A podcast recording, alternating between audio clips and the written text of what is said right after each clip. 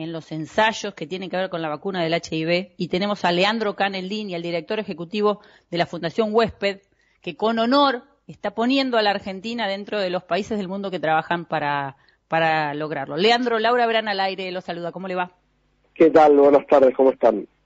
Bueno, bien, contentos con esta noticia y esperando que nos cuente, a ver, de qué se trata este avance y en qué etapa estamos, cómo colabora la Argentina.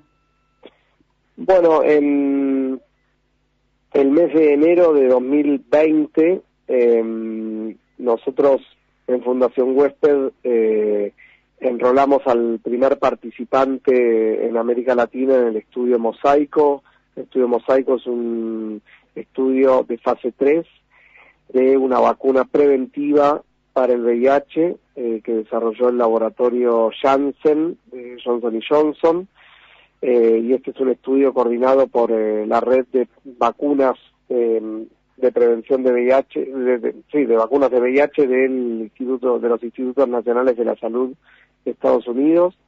es un estudio que reclutó 3.900 personas en distintos países del mundo. En Argentina hay varios centros participantes, uno de los cuales es, es Fundación Western es un estudio que busca probar eficacia y seguridad de una vacuna eh, que utiliza la plataforma del vector de vector viral, al igual que lo que luego el mismo laboratorio desarrolló para COVID, eh, utiliza el adenovirus 26, eh, al igual que la vacuna de, Johnson Johnson para para el COVID y al, igual que el primer componente de la vacuna Sputnik.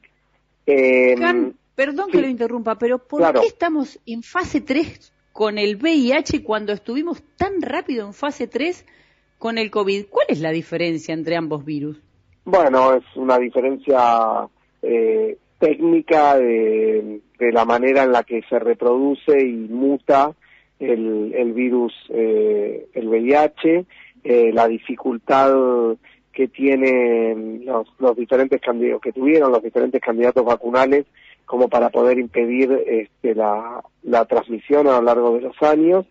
Eh, y este estudio justamente se llama mosaico porque lo que de alguna manera recoge son retazos de investigaciones anteriores como para de manera conjunta de alguna manera poder este intentar ver si eh, esta este diseño de, de, vacuna permite evitar la transmisión. Con el con el SARS-CoV-2, el virus que genera el COVID, eh, es un, es un virus ¿Cómo lograron hacerse un lugar? Porque todo parece COVID, COVID, COVID. Este, la verdad que cuando vi la noticia del VIH, eh, volví a darme cuenta que existe, que aún no, no se ha resuelto la cuestión y me alegro enormemente que lo volvamos a poner en superficie, ¿no? Después, ¿cuántos, cuántos años hace que se está peleando detrás de, del VIH? este año se cumplieron 40 años de la aparición de los primeros casos. Increíble. El año pasado, cuando, cuando empezó el, el aislamiento social preventivo obligatorio, ANMAT eh, interrumpió el enrolamiento de los todos los estudios que fueran preventivos con buen tino porque eh, digamos eh, evita, para evitar eh, generar más circulación de gente y recién en el último trimestre del año pudimos recomenzar con, eh, con el enrolamiento y bueno, este año se completó a nivel mundial, Argentina eh, sobrepasó las metas de, de enrolamiento de voluntarios. ¿A quiénes se reclutó? ¿Cómo fue esa selección y quién está haciendo el seguimiento de qué pasa con, con la vacuna? Bueno, esta es una, digamos, el, diseño de este estudio, eh, entre los criterios de inclusión, estaba destinado específicamente a hombres que tienen sexo con otros hombres, mujeres transgénero, eh, con alto riesgo de transmisión de VIH. Esto es importante explicar que el hecho de, varones que tienen sexo con otros varones o el hecho de, ser una mujer trans no es de por sí un factor de riesgo, sí el hecho de, para esas poblaciones, eh, con múltiples parejas sexuales, con dificultad para la adherencia en el uso de preservativo, etcétera. Esto tiene que ver con que este estudio a nivel mundial eh, trabaja sobre esas poblaciones porque eh, son, digamos, quienes presentan mayor incidencia, es decir, la, la, probabilidad de encontrar nuevos casos. Es importante entender acá, de vuelta comparando con COVID, que, digamos, pudimos encontrar vacunas eh, que sabemos que son tan eficaces en los estudios fase 3, también porque muy rápidamente los estudios, los diferentes estudios iban alcanzando la meta de, la meta de casos confirmados de COVID. En el caso de ¿Y cuándo podemos tener resultados concretos? Digo, ¿hay una fecha para...? En, principio esperamos para el año que viene empezar a tener resultados, eh, teniendo en cuenta justamente esto que te decía, ¿no? La cantidad de nuevos casos de VIH, porque es una infección transmisible, no contagiosa, porque a todas las personas que participan del estudio igual se les dan todos los elementos de prevención y toda la información para que utilicen preservativo, digamos, a nadie se expone eh, adrede a que se pueda infectar, entonces se necesita una cantidad de casos positivos para luego comparar si el grupo con placebo eh, se infectó más que el grupo con vacuna y en ese sentido poder medir la eficacia de la vacuna. La seguridad se ve, digamos, empieza a medir inmediatamente después de la eh, de las de las inoculaciones, son seis dosis eh, durante el primer año.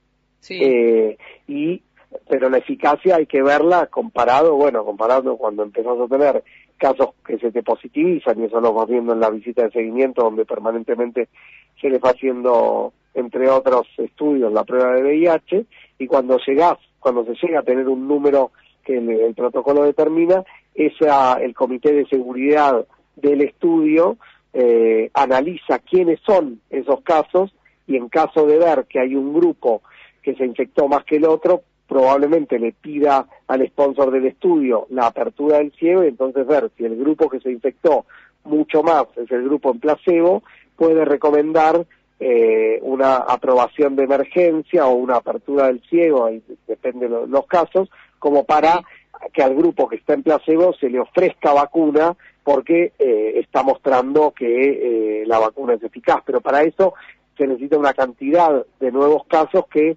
mm, creemos que a partir de, mediados del año que viene podríamos empezar a tener algunas novedades, pero esto va a depender un poco de lo que vaya pasando. El año pasado... Bueno, lo comprometemos a, a que nos cuenten cuando haya novedades sobre este tema. Siempre hemos estado difundiendo sobre el VIH y la misma Organización Mundial de la Salud señala que hay 38 millones de personas infectadas o que había al 2019, así que sigue siendo uno de los principales problemas de, la salud pública. Así que los felicitamos y quedamos atentos a esta evolución y a estos nuevos resultados. Muchísimas gracias.